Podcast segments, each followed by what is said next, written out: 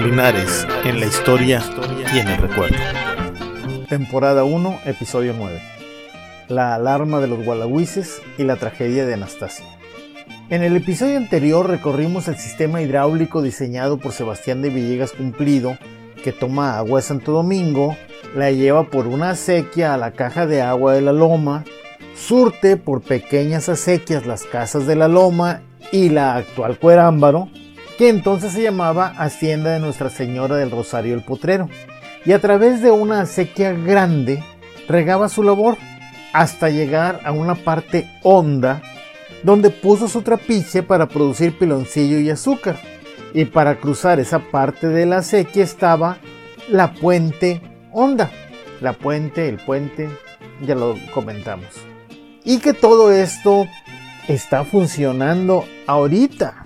Bueno, menos el trapiche, la molina de caña, pero que seguimos bebiendo de ahí nuestra agua potable. Quiero agradecer a todos los que hicieron el recorrido. Realmente es un recorrido muy bonito. Yo sé que se divirtieron. Yo sé que lo han disfrutado. Y los que no lo han hecho, inténtenlo. Es fácil, está sencillo, está muy bonito, muy presumible y les va a dar mucho que platicarles a la gente que no es de Linares. Pero bueno, todo esto recorrido lo hicimos, lo contamos a raíz de una inspección que se estaba haciendo desde el cerrito y que se había mandado hacer porque Villegas traía pleito con don Domingo Zavala. ¿Se acuerdan de la medición chilera que había que rehacer? Ah, ¿verdad? Y ya que andamos de recordones, ¿Se acuerdan que habíamos platicado del batidillo que eran las autoridades que estaban en San Cristóbal? Pues precisamente por todo ese batidillo tenían que consultar a todos, todos. Y para la ida al cerrito tuvieron que invitar a todos, como el chiste de la monjita, dijeron que a todos, porque todos deberían estar de acuerdo con la nueva medición. Pues bien, entre los invitados estaba Marcos de Villanueva. ¿Quién era ese tal Marcos, dirán ustedes? Pues bueno, ese no se los había platicado. Pero ese era el que los indígenas no gualagüises, es decir, los borrados, rayados, cadimas y todos los que no eran gualagüises, pero vivían en San Cristóbal, abrigándose en el pueblo de indios, bueno, ellos habían nombrado protector a este Marcos de Villanueva. Un protector era algo así como el defensor o el abogado de los indígenas. Ellos lo nombraban y lo aprobaba el presidente de la misión, que en este caso era Fray Pedro Beltrán. Pues a este Marcos de Villanueva lo tuvieron que invitar para que representara a los indígenas en todo el asunto de la nueva medición. Pero como lo citaron a las 12 del mediodía a la puerta de la iglesia, sí, la iglesia de San Cristóbal, la de la Virgen de los Dolores, para de ahí salir y él no podía ir porque le tocaba riego a sus labores, andaba en el campo trabajando, así que, muy propio, pide disculpas por escrito y dice que su majestad, que Dios guarde, tiene por repetidas cédulas mandado se le dé y señale a cada pueblo de término que son cuatro leguas, una por cada viento, y puesto que está el río contiguo para la banda del norte de esta misión, se ha de servir vuestra merced de medir y determinar las cuatro leguas que dicha misión y su pueblo pertenecen antes que a don Domingo. Y bueno, por esto contradice todas las medidas que se han hecho desde ahora 20 años y pedido el entero de las tierras que por lex rex le pertenecen y manda a esta y estar la de los autos. Pues como dijo el que se estaba atragantando con pinole, por pedacitos de a poquito y con agüita, por favor. Marcos de Villanueva pide que se le den a los indígenas, al pueblo de Indio de San Cristóbal, lo que dicen las leyes de Indias cuatro leguas, una por cada viento. ¿Sí? O sea, hace una para el norte, otra para el sur, otra para el este y otra para el oeste. Obviamente, no solo Domingo de Zavala no las cumplía, sino que toda la hacienda de Nuestra Señora de los Ángeles, o sea, la actual Maguellada hasta la Laja, la hacienda que Sebastián había comprado a María de Varela, la de Querétaro, toda la hacienda quedaba dentro del terreno que pedía Marcos de Villanueva para el pueblo, y eran las tierras que por lex rex, como él decía, es decir, por la ley del rey, les pertenecían. Pero como en ese momento el pleito era con Zavala, Villanueva dice, por lo cual se ha de servir vuestra merced de pasar a medir y determinar las cuatro leguas que a dicho pueblo se le deben dar antes que enterar, o sea, entregar, a don Domingo lo que pide.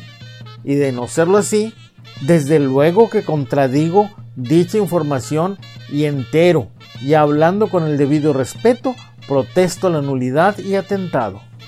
Por un lado todo esto asustó a los españoles y mestizos vivillos que se habían ido apoderando de las tierras alrededor de San Cristóbal. El comisionado Ballesteros se hizo para atrás. Eh, mi misión es limitada. Pero como estaba por escrito lo que había dicho Villanueva, tuvo que anotar que no lo había hecho, que no había hecho lo que Villanueva pedía. Pero también por el otro lado levantó la alarma de otro que se les había olvidado que andaba por ahí y que sabía leer. Sí, Nicolás Vázquez, el gobernador de los Gualagüises. ¿Por qué sabía leer si en esa época los indios no aprendían a leer, no les enseñaban a leer? Pues si se acuerdan, Nicolás Vázquez era hijo de Agustina de Escobedo. Y cuando mataron a su padre del mismo nombre que él y lo raptaron con su madre, ya tenía ocho años más otro año que vivió con su madre en el cautiverio. Tenía nueve años cuando ésta decidió dejarlo vivir con los gualagüises como hijo adoptivo de Martín Gualagüiz. Así que tuvo tiempo de aprender a leer y a escribir desde niño.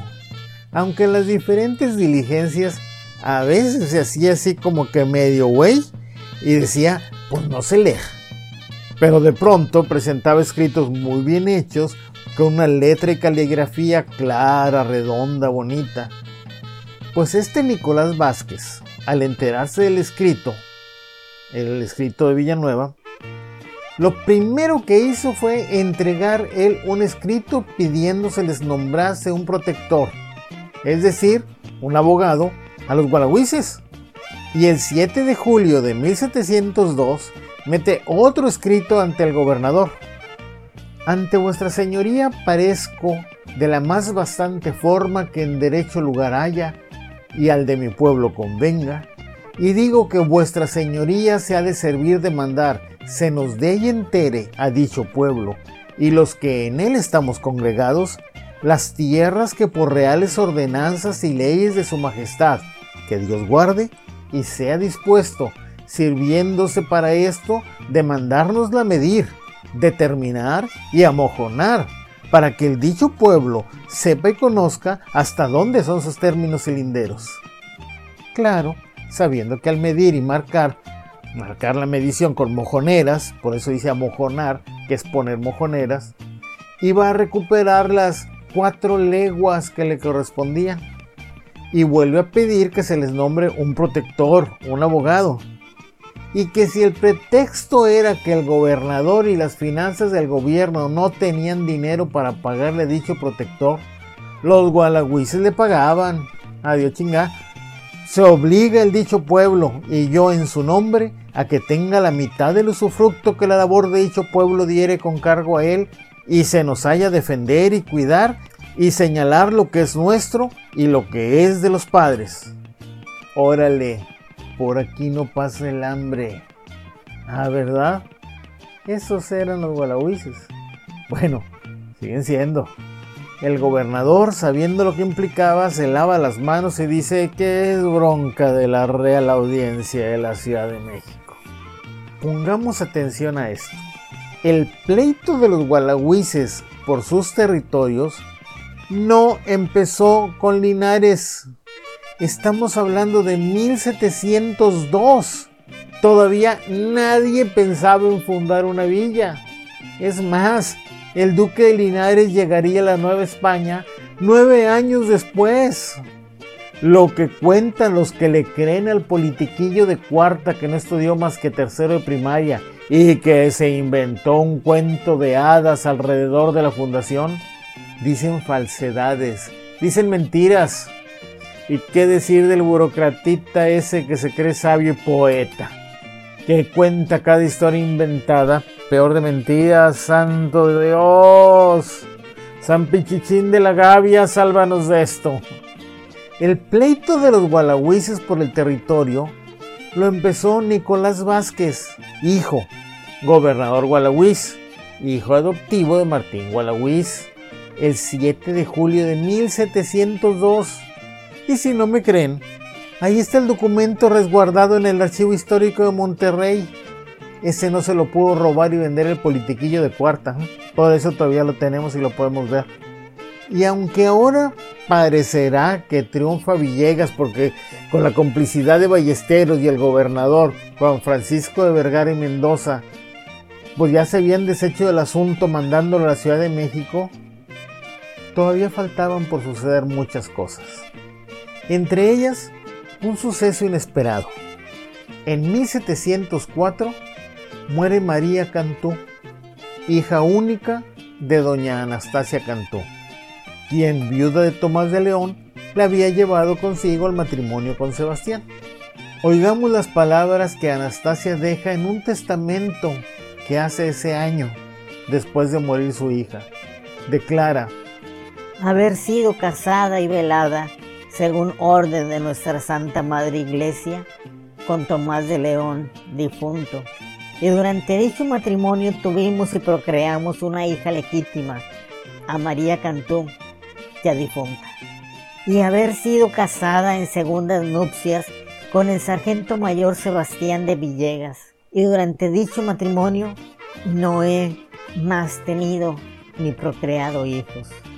Y durante el dicho matrimonio pusimos en estado a mi hija María Cantú con el alférez Julián de la Garza, al cual le di yo y el dicho sargento mayor algunas cosas en dote para apartarlas de las cargas del matrimonio, que no tuvo efecto el enterado del dote que se le había de dar por haber fallecido la dicha María Cantú, mi hija, sin dejar subvención, habiéndole dejado todo lo que le dimos a que lo goce con la bendición de Dios.